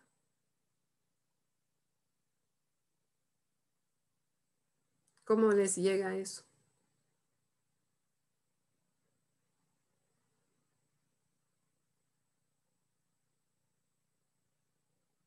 Aline, no escucho por si acaso. Pero no sé si querías hablar con nosotros. Claro, lo que decía era que es difícil porque estamos acostumbrados a como a delegar eso al otro, o sea, como que te libera de, de peso, así, ah, yo me siento así por tu culpa, así. Entonces, como que, ah, no, yo no puedo hacer nada para cambiar mi forma de sentirme. Tal cual. Claro, hay como, yo escucho que hay como una, como una liviandad en eso, ¿no? Como que, bueno, o sea, tú hiciste eso y yo no puedo hacer nada al respecto, pero ahora estoy molesta.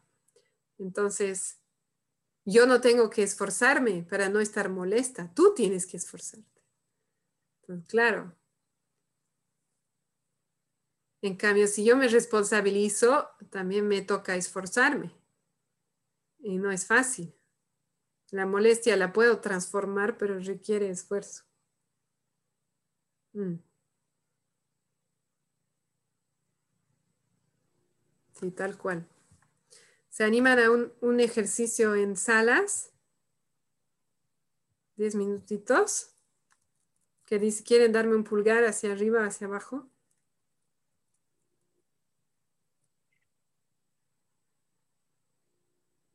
Arriba, arriba, arriba, arriba, arriba, ya.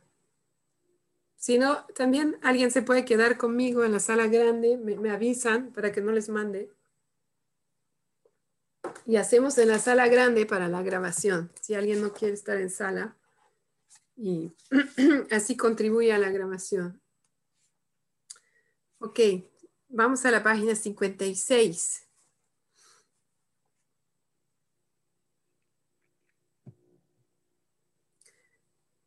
Quisiera, vamos a hacer una cosa juntos en el grupo grande y de ahí en salas otra cosa. Arriba en la página 56 podemos escoger me agotas. ¿no? Cuando digo me agotas, estoy diciendo ¿no? que por algo que tú haces, yo me siento agotada. ¿no? A ver, probemos con me sacas de mis casillas. Y, ahí vamos a decir, cuando veo o cuando escucho y la observación, me siento, ta, ta, ta. En vez de me sacas de mis casillas. ¿Qué podría ser?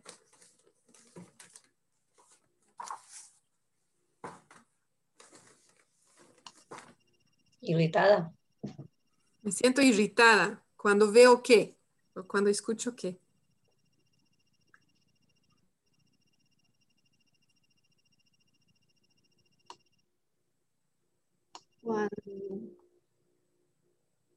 Eh, cuando veo que quieres jugar videojuego en la tablet, eh, me siento o me sacas de mis casillas, me siento molesta. En vez de me sacas de mis casillas. Yo diría cuando escucho tal vez, porque veo que quieres, pero otra cosa escucho que quieres porque ella dijo quiero, ¿no? Cuando escucho que quieres jugar en la tablet, no sé qué más dijiste ahí. ¿Toda la tarde dijiste? No. claro, lo que estaba pensando es que mi imagen era cuando te veo con la tablet, digamos, ¿no? Sí. Te veo con la tablet, y claro, en este caso sería jugando videojuegos. Ajá. Tiempo quizás o por por mucho tiempo, ¿no? O sea, por, no sé, pues por una hora o por más, no sé. Ajá, sí, lo más, es, lo, más observable posible. Ajá. Eh, me siento molesta. Me siento molesta, súper.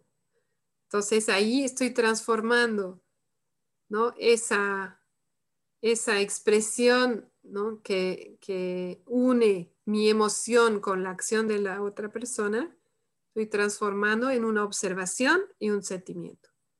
Cuando veo, escucho esto, me siento tal. ¿Está claro esta parte? ¿Sí? Súper.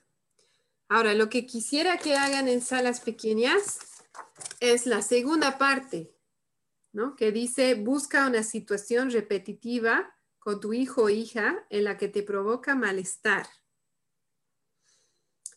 Y y con su pareja, les voy a poner en, pares.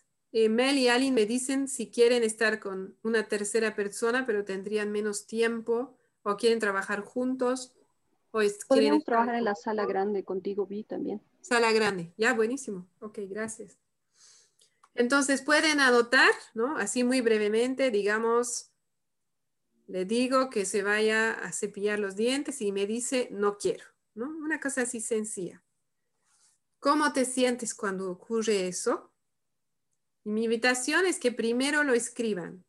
Entonces se van a dar eh, cinco minutos, seis minutos, puede ser seis minutos, para responder a las preguntas, ¿no? ¿Cómo te sientes? ¿Cuál es la causa de tu malestar? Eso es más difícil. Y ahí dice, si la respuesta tiene que ver con tu hijo o hija, recuerda otro día en el que hizo lo mismo y tú no te sentiste igual. Así tal cual hablábamos de los platos, del plato en la mesa. Entonces, si no reaccionas siempre igual, ¿cuál sería la razón o la causa? Y bueno, hay dos preguntas más ahí. Entonces, mi invitación es que respondan por su cuenta y luego tienen dos minutos cada persona para compartir no sus respuestas, sino su experiencia del ejercicio. Si se dieron cuenta de algo, si cambió algo, eh, si fue fácil, si fue difícil. Y ahí una persona cuenta y la otra persona escucha, nada más escucha, apartando juicios, consejos, incluso decir yo también, simplemente escuchando con plena atención. Y luego dos minutos, la otra persona comparte. ¿Se animan? Ya, súper. Ahora, si de casualidad se desconecta Eh, bueno, volvemos. Pues. Ojalá que no. A ver, ¿dónde están mis alas? Oh, ¿por qué? A ver. Ahí está. Ok.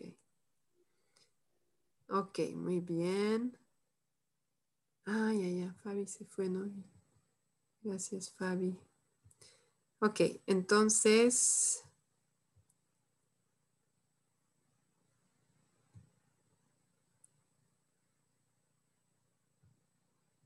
A ver.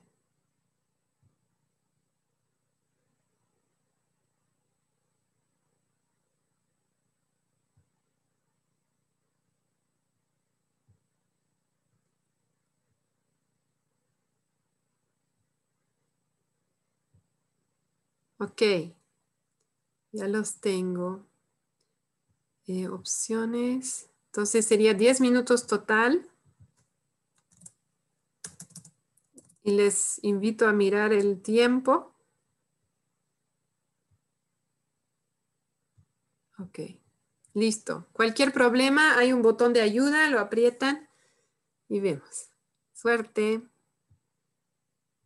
Ok. Bien. Entonces, Mel y Alin. Nos damos seis minutos. ¿Sí? Y luego, y luego comparten. Y vemos si hay tiempo para, para compartir todos. ¿Está bien? ¿Tienen las preguntas? Sí. Súper. Ok. Nos damos seis minutos. Voy a hacer pausa en la grabación. Súper. ¿Cómo les fue? ¿Cómo fue el, proceso, la experiencia de hacer el ejercicio? ¿De qué se dieron cuenta? Eh, fue relativamente fácil encontrar, bueno, no, no, relativamente, fue re sencillo encontrar la situación repetitiva de nuestro pequeño. Eh, que nos provoca malestar. Ok. Que sí es algo casi de todos los días. Entonces, eh, generalmente es conmigo, porque él ya está en el trabajo. Eh, la situación es cuando él no se cambia rápido de la pijama a la ropa de, de diario. Y eso me hace sentir muy impaciente. y la causa de mi malestar eso es lo que estamos discutiendo un poco, es que em, esto, o sea, me, causa malestar el hecho de que no se cambie rápido eh, la, ropa, no se aliste pronto. Y sí, tiene que ver con mi, con mi hijo, eh, pero no sucede siempre, no sucede todos los días. Esto ocurre en los días en los que tiene clases entonces, yo quiero que se cambie rápido para que pueda desayunar tranquilo y pueda estar con el estómago lleno y sin las prisas para estar en sus clases. En fines de semana eh, y en un día específico de la semana en lo que no, no, nos dedicamos a no hacer nada en la mañana, no pasa eso. Y desayuna, inclusive el jueves desayunamos aquí en la cama, es nuestro día así de, de relax. Y ahí no, pues no, no pasa para nada. Ocurre específicamente los días que tiene clases. Entonces sí, hemos identificado que no reacciona de igual manera ni con la misma intensidad, a pesar de que es el mismo estímulo. Ajá. Y entonces... Eh, en esto estamos un poco en duda en el punto de a quién le estás dando el poder de tus sentimientos. Y me pone un poco incómoda el, descubrir que probablemente le estoy dando el, poder de, cómo me siento a mi hijo de tres años. y es, un, es un, poco un shock. Y eh, claro, o sea, no, no quiero seguir otorgándole a él el, Él no tiene por qué ser el responsable de cómo se siente su mamá, ¿no? Entonces, es un poco por librarle de lo que no le corresponde y un poco por yo realmente responsabilizarme por lo que me toca sentir. Eh, sin embargo, teníamos ahí la duda de qué hacemos. Eh, o sea, sí, o sea, ¿qué, hacemos en ese caso? O sea, él necesita comer, necesita comer en ese tiempo para que pueda estar después en las clases presto para aprender. Entonces, no sé si es tan fácil como, ah, bueno, ya elijo no sentirme impaciente y bueno, que coma cuando quiera. Claro, ¿no? Ahí está, eh, es como verlo en blanco y negro, ¿no? Yo escucho ahí como un pensamiento de que, ah, entonces no, yo no debo ser impaciente o algo así. Mm, sí, sí, En realidad la invitación, como yo la entiendo, ¿no? Esa, primero ese proceso que has descrito, darse cuenta de que, ah, ¿no? Le estaba otorgando esa responsabilidad a mi hijo, ¿no? Em, estoy cerrando las salas por si acaso van a empezar a volver. Entonces, primero darme cuenta. Entonces, si yo quiero retomar el poder, significa que ese estímulo lo puedo manejar de diferentes maneras, Pero primero tengo que entender por qué estoy reaccionando así. Entonces, tú dijiste, ¿no? Porque em, es importante para ti que él tenga tiempo para desayunar antes de sus clases. Escuché como una necesidad de salud, de bienestar, ¿no? Eh, que me imagino que a ti te da tranquilidad y seguridad. Entonces, Eso es lo que vamos a hacer en el paso 3, entender el por qué más profundo, que esa impaciencia viene de una necesidad de bienestar, de salud, de seguridad, de tranquilidad. Y, recién después de eso vamos a ver qué puedo hacer con esa situación. Y cuando, cuando conectamos con esa causa más profunda, se nos van a abrir más opciones. Por decirte, puede haber un tema de, de, orden de las cosas. Tal vez yo quiero que se haga 1, 2, 3 y tal vez se puede hacer 2, 1, 3. Solo por, por decirte algo, ¿no? Entonces, no vamos a adelantarnos ya a la estrategia, sino primero darnos ese espacio para entender qué hay detrás de mi reacción, que es mucho más profundo, que es el paso 3. ¿Está bien? ¿Cómo te llega eso? Súper, me suena mucho más tranquilizador. Ah, qué bueno, qué bueno, me alegra. Gracias por compartirme. ¿Cómo les fue? Uh, tenemos cuatro minutos, si queremos estar en hora. Pero me encantaría eh, escucharles si tienen algo que comentar sobre em, la experiencia del ejercicio, si tienen una duda em, o cómo se están sintiendo en este momento. Yo, si. A mí me da este idea como de profundidad, ¿no? Desde la observación, como que me está invitando a ver cómo realmente, qué me está llevando al juicio y luego ahora con el sentimiento, como que, ¿qué me está llevando a este sentimiento, no? Se me hace muy potente la pregunta de cuál es la causa de tu malestar.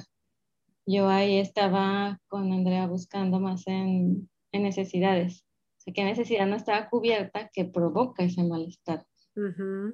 Y les daba una segunda vuelta con la pregunta esta de qué me da esa necesidad, ¿no? Y qué me da, y qué me da para ver cómo, ando buscando pistas de realmente qué es lo que me está bloqueando en esa, en esa área porque no me queda completamente claro. Pero dije, mira, pues todas estas son como la caña de pescar, ¿no? La observación es una caña de pescar para ver qué encuentro el sentimiento otro y así la lleva. Ay, me encanta. Gracias. Y sí, lo que dices solo quiero aclarar para tal vez si alguna persona no está familiarizada con esa pregunta, ¿no? Eso que me da. Si yo quiero ir más profundo y cada vez más profundo, puedo hacerme esa pregunta.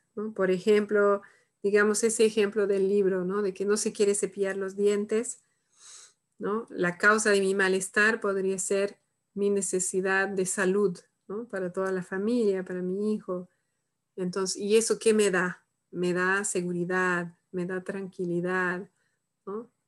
Y entonces podemos ir bajando cada vez más profundo siempre que nos sintamos con recursos para hacerlo, que no siempre vamos a tener ganas de explorar más o dependiendo en qué situación estamos, en qué contexto.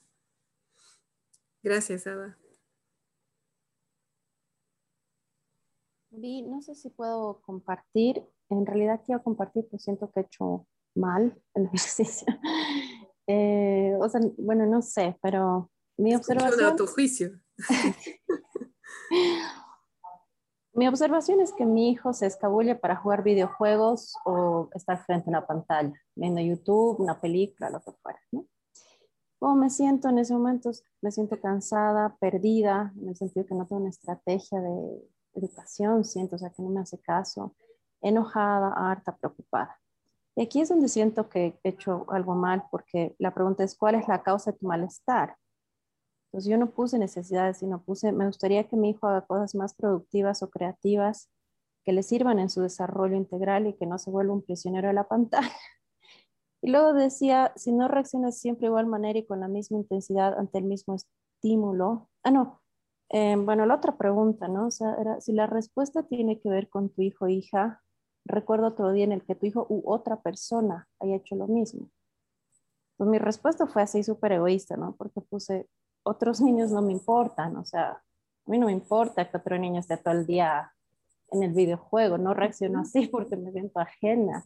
Oliver es mi único hijo, a lo mejor si tuviera un sobrino, me sentiría de diferente manera, pero sí me sentía ahí como un poco egoísta, ¿no? En mi respuesta, porque yo, desde mi percepción, los videojuegos son malos para todos los niños y las pantallas también. Pero cuando es, se trata de mi hijo, me siento así sumamente abrumada, preocupada. Me siento que ahorita es un tema en mi vida. Y bueno, y ahí no sé, no he sabido muy bien, bueno, no sé, reconocer mis necesidades, o sea, reconocer lo que es mío. Ajá, está bien. Gracias por compartir. Primero quiere decir, como le decía Mel, ¿no? Y vamos a, en las siguientes páginas, y nosotros lo vamos a cubrir en el siguiente taller, vamos a ir al paso 3, ¿no? Y eso nos va a ayudar a tener más claridad. Pero ya en todo lo que escribiste, ¿no? Tú puedes buscar em, qué es importante para mí. Te puedes hacer esa pregunta. ¿Qué es lo que yo valoro? Eso te puede ayudar. Por ejemplo, eh, lo que yo escuché es que eh, valoras em, creatividad, Me imagino que hay algo de salud, porque hablas del impacto de los videojuegos. Incluso cuando dices me siento egoísta, fue una respuesta egoísta, yo escucho que tú valoras inclusión, valoras como igualdad, ¿no? Para todos. Entonces, ¿no? Detrás de, esos pensamientos que tenemos están nuestros valores, están nuestras necesidades, lo que realmente nos importa. Entonces, tú puedes volver a, repasar lo que escribiste. ¿Necesitas un minuto? Tú, puedes volver a repasar lo que escribiste haciéndote esa pregunta, ¿no? Detrás de esas palabras que yo escribí, por ejemplo, ¿no? Cuando dices, yo quisiera que él haga cosas creativas, entonces, ¿qué, qué valoras ahí? Creatividad, ¿qué más? ¿no? desarrollo, crecimiento personal, autorrealización, puede haber muchas cosas ahí. Y te puedes inspirar de la lista de necesidades. Y ahí te vas a dar cuenta que esas palabras son tuyas ya no, ya no tienen que ver con tu hijo, con lo que él haga, sino que son cosas que tú valoras. Mm. ¿no? Y ahí puedes empezar a separar el estímulo, que es, ¿no? Y ahí dijiste, mi observación es que se escabulla, algo así dijiste. Entonces, la observación sería tal vez que terminado el almuerzo, a los 10 minutos lo veo jugando juegos video por decir, eso podría ser la observación. Pero, eh, ay, me perdí, perdí el hilo. No, sí, que ya cuando digo escabullo ya es un juicio. Ajá. Quería decir eso, ¿no? Que la observación es que él, no sé, desaparece. Ah, ya sé. Pero al hacer ese proceso de buscar detrás de tus propias palabras, vas a poder separar ese estímulo de que a los 10 minutos lo ves jugando juegos videos lo vas a poder separar de tus emociones. ¿En qué sentido? porque entre los dos está lo que tú valoras. Y una vez que tú puedes, y eso vamos a hacer la siguiente vez, cuando podemos conectarnos profundamente con lo que valoramos, por decirte que tú valoras su crecimiento personal, ¿no? Crecimiento personal como, como un valor o creatividad. Entonces, tal vez ahí se te abre un abanico de opciones. Y que, mm. ah, ¿no? De repente hay otros tipos de juegos video que son diferentes o de repente hay otros tipos de actividades que yo podría sugerir o hacer con él, ¿no? Pero primero tenemos que pasar por el paso 3, de realmente conectar profundamente, sentir esa energía de qué es lo que valoramos. Entonces, y a tu, a tu juicio de tal vez lo estoy haciendo mal, yo escucho una gran necesidad de entender, de claridad mm. y me imagino de propósito, de que esto sirva de aprendizaje y mm. aprovecho para decirte que es como que estamos yendo paso a paso, Y en el libro incluso Nerea lo ha dividido en más pasos, ¿no? Y a mí me gusta eso porque, claro, vamos paso uno, dos, tres, pero en realidad dentro de cada paso hay más pasitos, ¿no? Hay conceptos para integrar. Entonces, en este ejercicio nos está ayudando a integrar ese concepto de que el que mi hijo haga eso es un estímulo y no es la causa. Pero todavía no estamos en un lugar desde donde vamos a encontrar otra estrategia y vamos a poder reaccionar diferente, porque estamos yendo paso a paso, ¿no? pasito a pasito. Gracias, Muchas gracias. ¿Estás más tranquila? Sí, sí, sí. Con más preguntas también, pero te las voy a hacer la próxima clase para no acaparar. Ya, súper. Si no, en el, grupo también está bien. Gracias. Gracias. Súper, sí, veo la hora. Tania, ¿tienes una duda? Última duda, sí, después cerramos. Sí, em, vi es que ahorita quedé un poco confundida. Bueno, a ver, mi situación era, era similar al, o sea, a la de Andrea que comentaba de, eh, el tema de los videojuegos, ¿no? Entonces, la causa de mi, de mi malestar yo puse es mi preocupación, bueno, por su desarrollo mental, por su salud, por su vista, eso básicamente, o sea, como valores míos que tú dices, ¿qué es lo que me importa? Para mí eso, ¿no? Su desarrollo mental, etcétera. Entonces ahí ya me perdí con lo que comentabas de separar ese estímulo de tus emociones, digamos. Entonces, esta, esta causa que comento, eh, Mm, o sea, bueno, ahí, me perdí con lo que también comentó Ada de, la necesidad y eso, que, y eso que me da. Entonces ahí me perdí. Ok. Em, ah, digamos, vamos, vamos, por lo último. Entonces, primero, eso que me da, ¿no? Tienes, yo escucho que tienes, em, o sea, una fuerte necesidad de salud, ¿no? Em, y de ¿Qué más dijiste ahí? Preocupación. Claro, de cuidar su desarrollo mental, digamos, ¿no? de su, salud y, digamos, crecimiento. De su vista, ¿no? De sus ojos. Ajá, sí. veo ahí Ada que agrega cuidado, ¿no? Entonces ahí si tú te preguntas, ¿y eso qué te da? Si esas necesidades estuvieran satisfechas, ¿cuál otra necesidad tuya estaría satisfecha?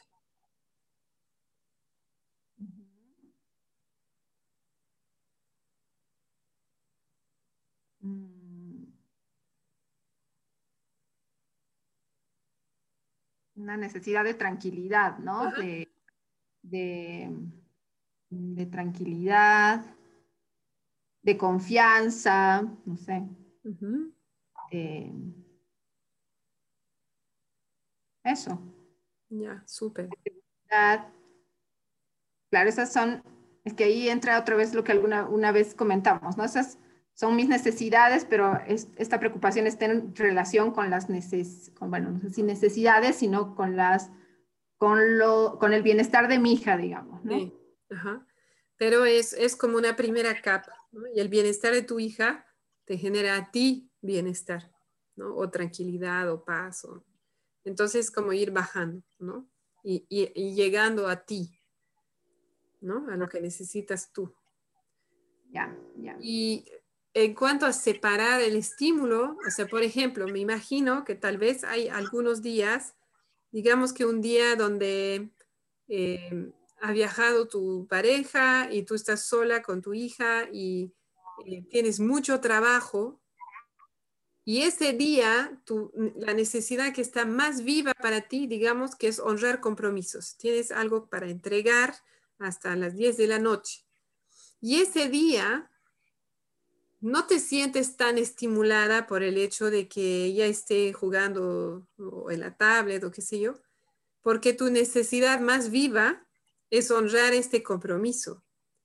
Y en ese momento, la necesidad de, de, salud, de, cuidado, de todo eso, como que viene en segundo lugar. Y, y entonces ahí puedes ver cómo el estímulo sigue siendo estímulo, pero no, es, no hay una relación causal directa. Eso es lo que quiere decir. Que no es que cada vez que mi hija hace esto, yo me voy a sentir así. Y tampoco es que cada vez que un hijo, hija cualquiera hace esto, la mamá se va a sentir así. Eso sería como una relación causal.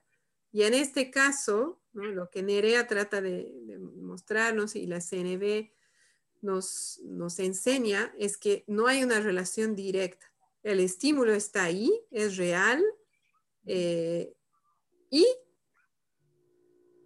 a veces me va a generar esto y a veces me va a generar este otro y a veces no me va a generar nada. Porque hay otros factores que afectan cómo yo me voy a sentir.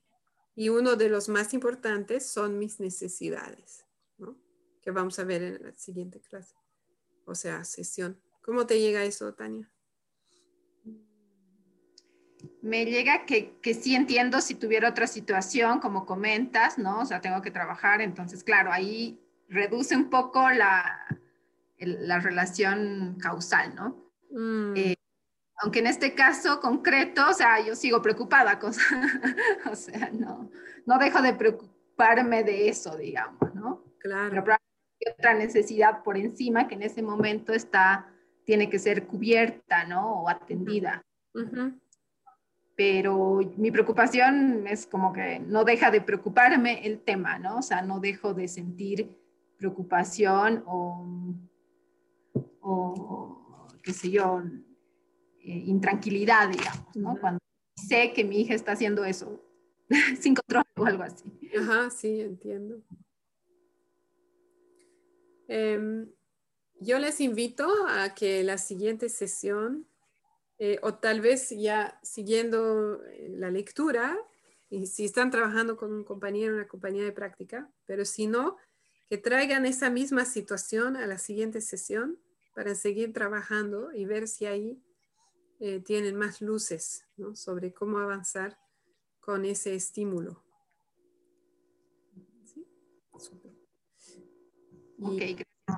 ahora voy a nombrar mi necesidad de descanso, que aquí es casi medianoche.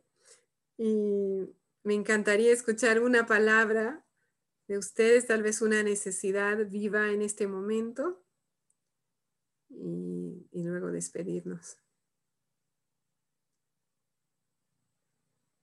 Puede ser en el chat, puede ser en voz alta, como gusten. Veo que varias personas ya se tuvieron que ir. Sí.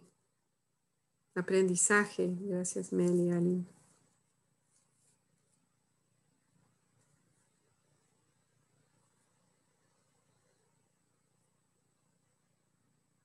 Propósito. Gracias, Ana. crecimiento. Gracias,